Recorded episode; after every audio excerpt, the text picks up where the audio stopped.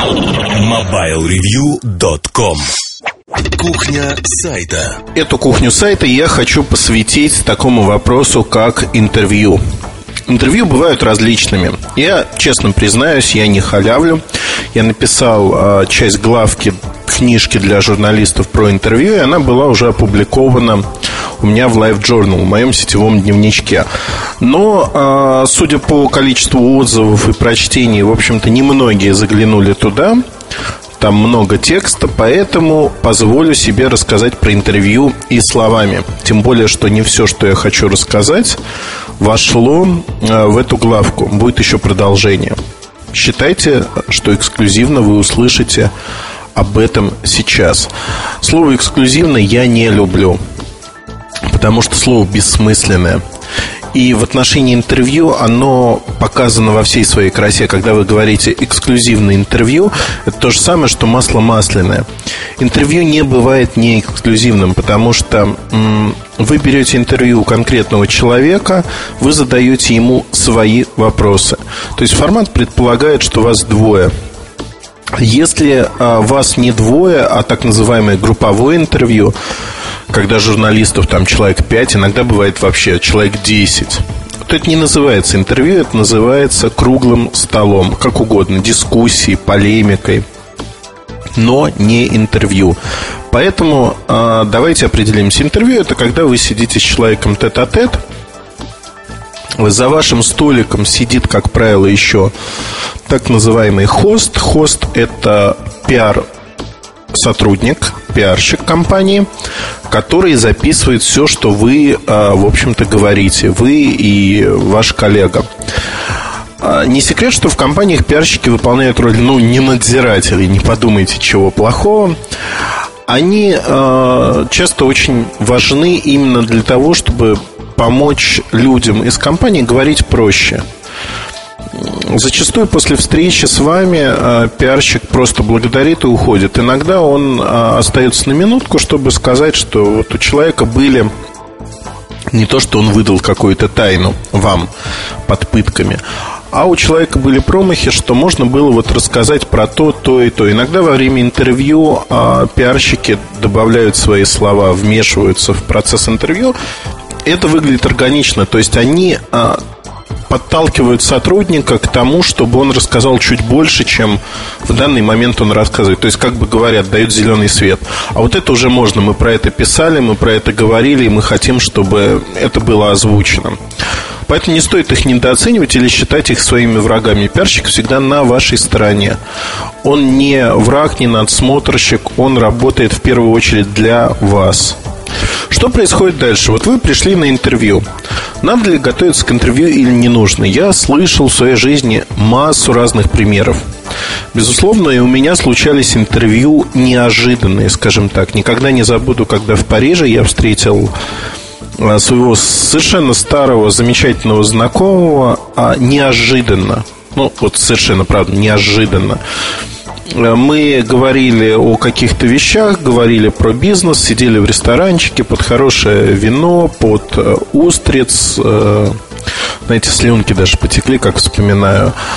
На бульваре есть совершенно замечательное за Гранд-Опера, есть совершенно замечательное место. Туда ходят э, разные местные знаменитости, как потом выяснилось. Но там очень хорошая кухня, действительно рекомендую. Это второй дом на лево угловое заведение. Смотрится оно снаружи не очень презентабельно, внутри хорошо. Больше ста лет там вот эта латунь, все дела сохранилось. Название хоть убейте, не помню. Но не суть важно. К концу обеда, когда я со своим наглым вопросом вылез и говорю, а давай-ка мы с тобой встретимся отдельно и сделаем интервью, человек сказал просто, ну, слушай, если у тебя есть диктофон с собой, давай полчасика посидим, попьем кофе, и ты возьмешь интервью. Необычное место, я не готовился, но я знал этого человека очень хорошо, и, в принципе, я примерно представлял, о чем стоит спрашивать, о чем не стоит спрашивать. То есть подготовка как таковая не нужна. Совсем уж неожиданных интервью в моей жизни не было. Так что я пришел, э, совершенно незнакомый человек, о котором я даже не слышал, и вот требуется взять интервью. Такого никогда не было. Перед интервью вы узнаете имя человека, узнаете, а, кем он работает в компании, где он работал до того. Начинаете, знаете, надо прочувствовать человека, хотя бы заочно для начала. Чем он живет, чем он дышит, чем увлекается, почему он работает в этой компании, а не в Coca-Cola, например. Что он делает в этой компании, за что отвечает, какие у него воззрения, убеждения, все что угодно, все, что вам поможет в вашей работе. И вот тут э, нужно четко ставить себе цель интервью. Во-первых, никогда не ожидайте от интервью чего-либо. Не стоит ожидать каких-то откровений, не стоит ожидать, что это будет не банальное интервью. Оно будет банальным, рассчитывайте на это. Но цель, тем не менее, себе ставьте, что я хочу в этом интервью выяснить для себя, для своих читателей такие-то вопросы. На интервью и вообще в зале, а, где сидит куча журналистов, круглые столы, например. Меня всегда убивало, когда кто-то спрашивал, а вот расскажите, сегодня у вас есть такой-то продукт, а что вы собираетесь делать завтра? Какой продукт вы анонсируете?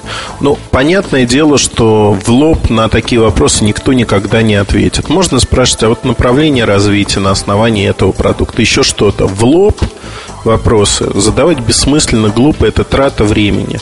Попытайтесь быть политичнее, не задавайте вопросы в лоб, не надо. Э, это не вызывает ничего, ни уважения к вам, как к журналисту, не вызывает, в общем-то, никаких положительных эмоций у других людей. На мой взгляд, надо избегать таких вопросов прямых. А, надо избегать вопросов, на которые можно отвечать односложно. Да, нет. Но, знаете, это не викторина телевизионная, где надо быстро-быстро ответить на вопросы. И когда вы подводите вашего человека собеседника к таким односложным ответам, ничего интересного не получается. Иногда э, из каждого правила есть свои исключения. Иногда надо делать такие вопросы, чтобы получить недвусмысленный ответ. Надо подводить. То есть вот ваша компания была замечена в связях? Да, нет. Да, была. Отлично. Дальше уже можно делать что-то другое, но таких вопросов на интервью должно быть немного. Оно не может состоять целиком из односложных вопросов-ответов. Бывает, что э, зачастую да, интервью не складываются. В Иране у нас была ситуация совершенно... Я сначала про нее написал в тексте, потом убрал ее. Ситуация была совершенно замечательная в том аспекте, что мы были неделю, ездили по развалинам древних городов различных совершенно. Изумительно. Вот э, действительно изумительная экскурсия была. Э, изумительно проводили время. Компания, которая нас пригласила туда, иранская компания э, государственная, она, в общем-то, наметила интервью на предпоследний день. То есть, как у нас было с утра свободное время, мы болтались у бассейна. Потом, после обеда, у нас еще где-то два часа свободного времени. Мы опять пошли к бассейну болтаться, никуда уже не хотелось ехать, уставшие были. Потом два часа интервью, ну, два часа целиком на круг, реально они были час. И гала-ужин. Гала-вечер там же в гостинице. Так вот, у нас получилась забавная ситуация. Мы после обеда пошли болтыхаться в бассейн, и, э, честно скажу, ну, в общем, даже в номера не хотелось подниматься. Многие вот как были в шортах, там, в майках, ну, как многие, нас сколько, шесть человек было. Решили так пойти э, на вот интервью. Вроде все люди свои, ну, какие обиды могут быть? Я, как дурак, в общем-то, поперся, тем не менее, переодеваться. Я не ношу костюм, я одел рубашку, одел светлые брюки и такие тапки тоже светлые. Пошел в таком виде на интервью, взяв блокнотик, ручку и еще взяв в руки как же это называется, диктофон. О, диктофон – это та вещь, которую вы должны брать на интервью. И когда мы говорим о диктофонах, не бойтесь вешать в шумных помещениях, на выставках, в частности, микрофон на вашего собеседника. Свои вопросы вы худо-бедно запомните, но поверьте, во время а, разговора вы будете отмечать только самые ценные для вас мысли, вы будете сосредоточены на своих вопросах, обдумывании следующего вопроса, возможно. И зачастую смысл вы улавливать не будете. Прослушав диктофонную запись один-два раза, вы поймете, что вы упустили очень многое. Действительно, это так э, для всех характерно и зачастую вот кажется, неужели это я брал это интервью, неужели вот у меня были такие вопросы и такие ответы. Теряется. Но вернемся к иранской ситуации. А, наша группа в полосатых купальниках буквально пришла навстречу и увидела невообразимое, собственно говоря. Все были достаточно... Женщин там не было. Мужчины были одеты официально в костюмы, затянуты на все пуговки, галстуки. Жара стояла несусветная, то есть 35 градусов в тени. И даже в отеле под кондиционированным воздухом, в общем-то, было не то чтобы прохладно, честно признаюсь. Ну и, как вам сказать, э, ну, возникло напряжение определенное. Да? Люди, э, они не жили в отеле, они съездили на работу, они переоделись, они оделись в офисный стиль. Знаете, гала-ужин, он показал, что, в общем-то, своими действиями наша делегация, я не исключаю себя из числа ребят, мы э, реально оскорбили людей, оскорбили их э, ну, национальные чувства, если хотите, профессиональные. То есть мы подошли спустя рукава к этой встрече. И ответы, которые были э, на интервью, вот все люди, кто взял интервью, сказали, это не интервью, это односложные ответы ни о чем, да, не потому, что они не хотели. Мы их оскорбили. И ожидать того, что получится что-то интересное в такой ситуации практически невозможно. А, периодически, честно признаюсь, я хамлю людям. Я делаю это осознанно. И делаю это, когда люди мне, а, не нравятся, б, они отнимают мое время. Причем отнимают время, ну, так, целенаправленно. И зачастую, э, иногда у меня в жизни случается так, что пару раз было. А с этими людьми мне надо было сделать интервью. И я честно э, старался его не делать, потому что ничего не получится, как правило, из-за вот личных таких взаимоотношений. Смысла нет никакого. Хотя один раз интервью такое получилось, но это отдельная история. Стиль одежды, ну, вот Иран и национальные страны Хорошее слово сказал национальные страны. Чурка я не русская. А, так вот, различные страны, арабские преимущественно, Израиль частично. Да, там есть своя специфика, они лучше знать. Но, как правило, работая в своей стране, вы с этим не столкнетесь. Тем не менее, кодекс относительно дресс-код а одежды, он существует, он придуман не просто так. Например, э, можно пойти в посольство не в костюме, не в смокинге, но на вечерний прием, если написан дресс-код смокинг, арендуете, возьмите, вы должны быть в смокинге. Я, честно говоря, своего смокинга не имею. Пару раз э, брал в аренду, как и многие-многие люди, это не зазорно. Но я предпочитаю, ну, на такие мероприятия мне там неинтересно, как правило, не ходить, да. А, но хожу в другие места. Ну, в посольство на приемы хожу часто. Одеваюсь так, как одеваюсь обычно. И поэтому на интервью я тоже одеваюсь как обычно. Это не значит, что я прихожу в интервью в гавайской рубашке, в шортах, а, либо в очень драных джинсах. Такого нет. И другая история, про которую я рассказывал неоднократно, это девушка, назовем ее Ниной, например. Девушка Нина работала в неком крупном федеральном издании. Она приехала с нами в Германию. Для нее это была первая зарубежная поездка. Совершенно хорошая девчонка. Она обычная. То есть, ну, ни в плюс, ни в минус, да. Хорошая девочка. И вот несколько дней мы там ходили, бродили, все было нормально джинсы, майка какая-то. Я ее даже вот на тот момент не запомнил. Но когда Нина оделась на интервью и на посещение завода, наша мужская часть э, группы была повергнута на повал буквально. Я могу описать нижнее белье Нины, потому что оно было видно наружу, прозрачная кофточка.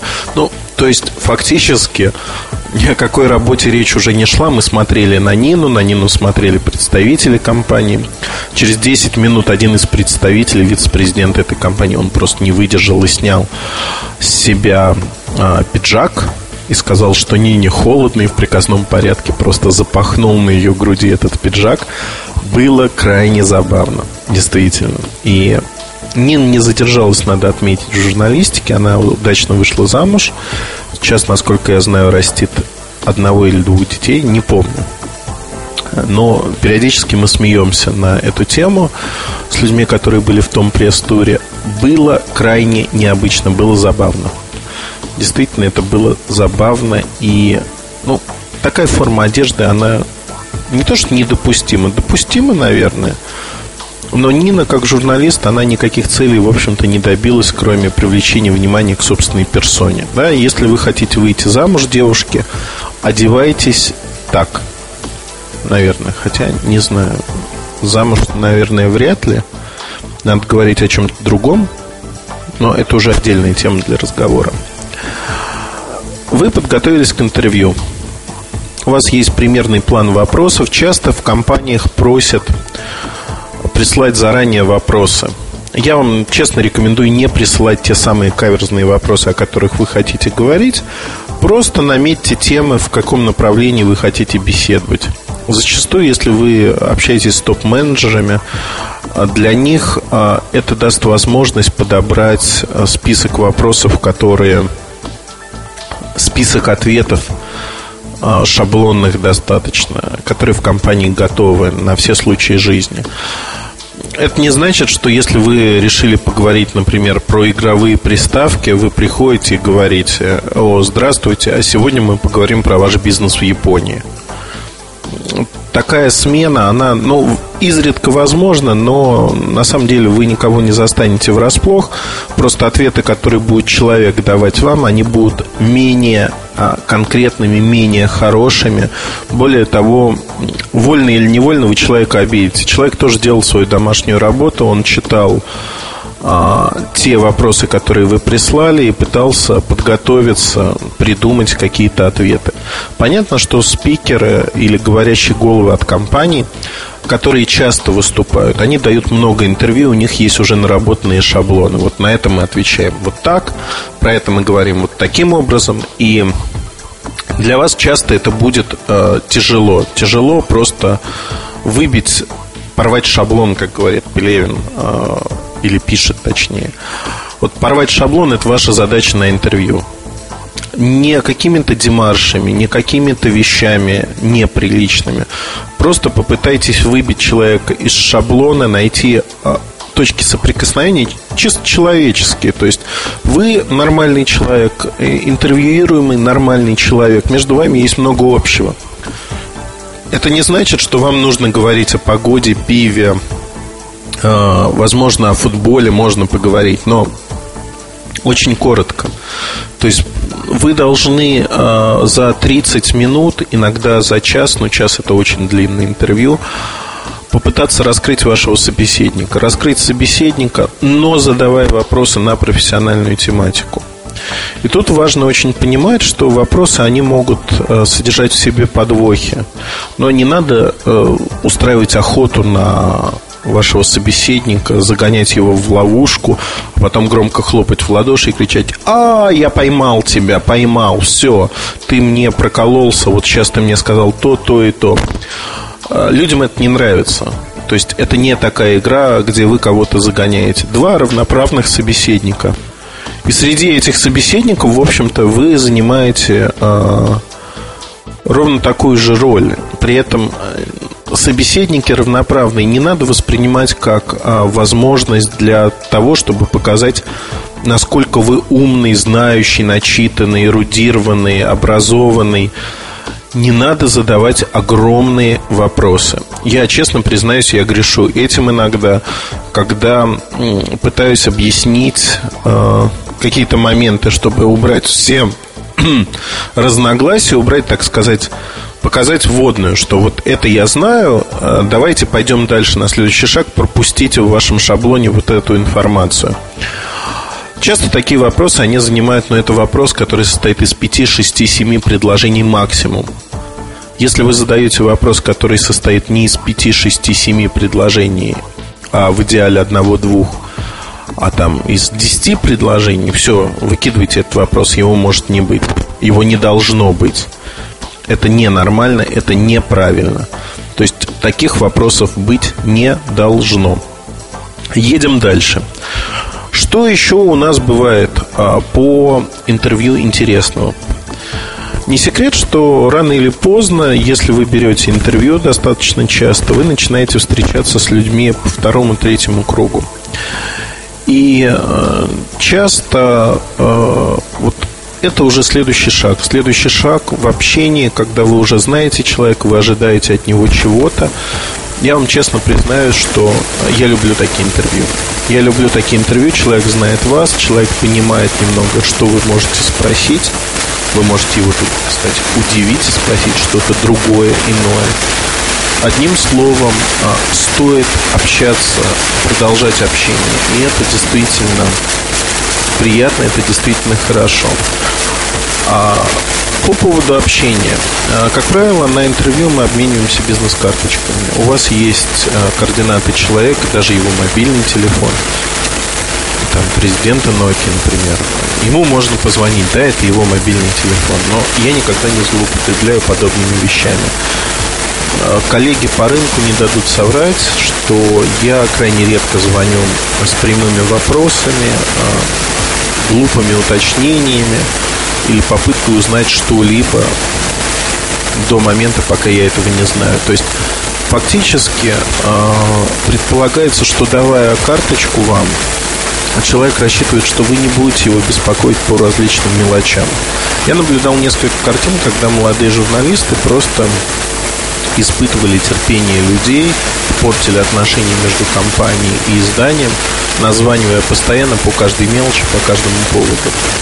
Для, вы, для вас бизнес-карточка топ-менеджер – это такой, знаете, золотой шанс, когда вы найдете действительно очень а, стоящую тему, которая входит в компетенцию этого топ-менеджера, а не компании в целом, вы начнете ее раскручивать, и вам нужно будет некое подтверждение или опровержение, дополнительная информация, тогда, минуя все кордоны, вы сможете к нему обратиться и сказать, я понимаю, что я иду через голову пресс-службы, я понимаю, что это неправильный путь, но у нас кратко вот есть вот такая тема. У вас будет примерно 30-40 секунд, чтобы изложить вашу идею и получить либо отказ, либо согласие прокомментировать там с использованием пресс-службы, например.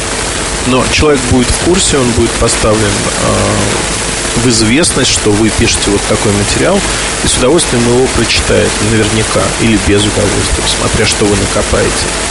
Но не надо давить на людей. Не надо. Поверьте, я тоже этого не люблю. Вот в моей работе очень часто происходит такая вещь, что люди не хотят потратить там минуту-две минуты своего времени, чтобы прочитать в обзоре, когда выходит телефон и сколько он будет стоить. В разделе впечатления всегда есть такая информация. Они мне пишут письма, они задают вопросы. Например, я прочитал обзор такого-то телефона. Что вы можете добавить еще? Вот все, что мог, я написал в этом обзоре. Поэтому не надо терроризировать меня и пытаться узнать некую секретную информацию. Или вот эти наивные вопросы. Пришлите мне roadmap Nokia, Sony Ericsson, Samsung. Я обещаю, я никому его не покажу. Такое тоже бывает. Не уподобляйтесь. Когда вы сделали интервью, вам нужно его опубликовать, вы его публикуете, и ну, тоже такой пример из практики. Один журналист а, в интервью добавил информацию, которую ему человек не говорил. То есть получилась ситуация, когда топ-менеджер компании якобы рассказал про планы, хотя это был пресс-релиз, который э, издание получило загодя, так как оно печатное для публикации. Вот тут, ну, нарушение всех этических норм. То есть, фактически, это фальсификация. Такого делать нельзя ни в коем случае, никогда. Дайте себе по губам, рукам, ушам, не знаю, по всем частям тела, чтобы этого не было. Этого вы не делали. Едем дальше. А, вышло интервью, отправьте ссылку на него человеку на почту.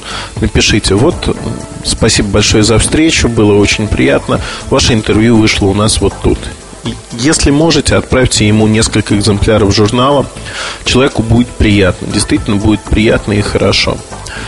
Я часто общаюсь со студентами, а, журналистами, будущими молодыми журналистами – сравнивая интервью с э, игрой в настольный или большой теннис. Так как-то получилось, что Я неплохо играю в маленький теннис. А, слово неплохо, но все детство я играл в маленький теннис.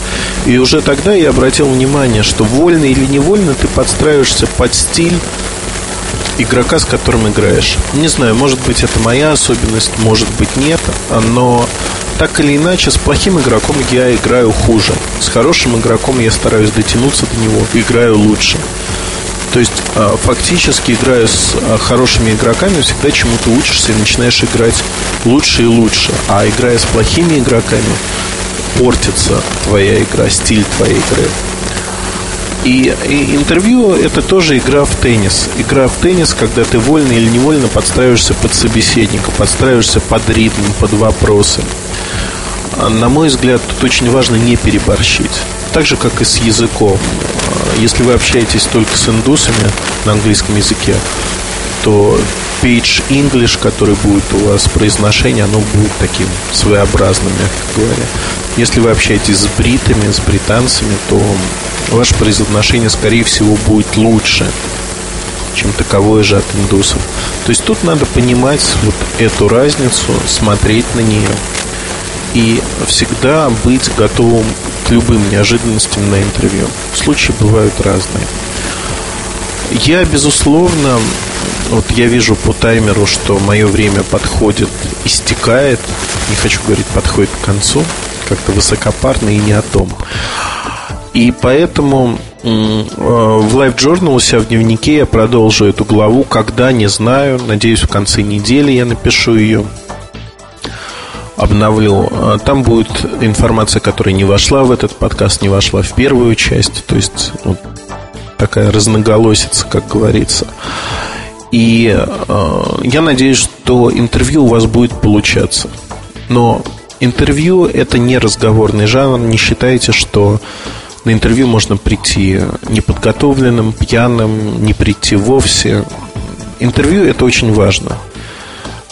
На мой взгляд, интервью это даже важнее, чем статьи, обзоры и тому подобные вещи. Это уже принципиально иной вид деятельности, когда вы получаете доступ к телу представителей компании. И этот доступ, он в будущем, в зависимости от того, насколько хорошим или плохим было интервью, дает очень многое. Даже если вы этого не видите, но у человека формируется мнение о вас, о вашем издании. Зачастую это положительное мнение, когда он внутри компании начинает продвигать вас. Говорить, о, у меня вышло интервью на Mobile Review, найте-ка ссылочку. И приходит к вам на сайт куча людей, которые говорят, о, я не видел этого сайта, а тут, наверное, есть еще что-то почитать. В свое время так было у нас с компанией э, Nokia, Sony Ericsson, когда в интернете появлялось много ссылок на нас. Да и сейчас они появляются, и люди читают, приходят, знают о нас. Это правильный подход, на мой взгляд. Ну, вкратце об интервью все. Думаю, что насыщен э, информацией этот подкаст. Есть мысли, надеюсь, что у вас появились мысли для размышлений. И для тех, кто действительно хочет научиться брать интервью, есть простое правило. Точнее, не правило, даже а упражнение. Подойдите к своим близким, к жене, мужу, детям, взрослым, родителям, например или у друга и возьмите интервью на какую-то бытовую тему. Ту, которую вы знаете, в общем-то, достаточно хорошо. Поиграйте в интервью, посмотрите на свои ошибки, посмотрите, как вы выглядите. Идеальный вариант вообще записать интервью на видео и потом просмотреть, какие ошибки были у вас. Вы их сами увидите э, зачастую. И как бы вам хотелось, чтобы у вас брали интервью, попросите у вас взять кого-нибудь интервью. То есть поиграйте с этим, и я думаю, что у вас все получится. Ну а если не получится вдруг что-то, то всегда есть раздел форума подкаста, где можно задать вопросы, в том числе об интервью, о рубрике тет-а-тет, о том, как лучше делать то или иное. Спасибо, удачи и хорошего вам настроения. MobileReview.com Новости.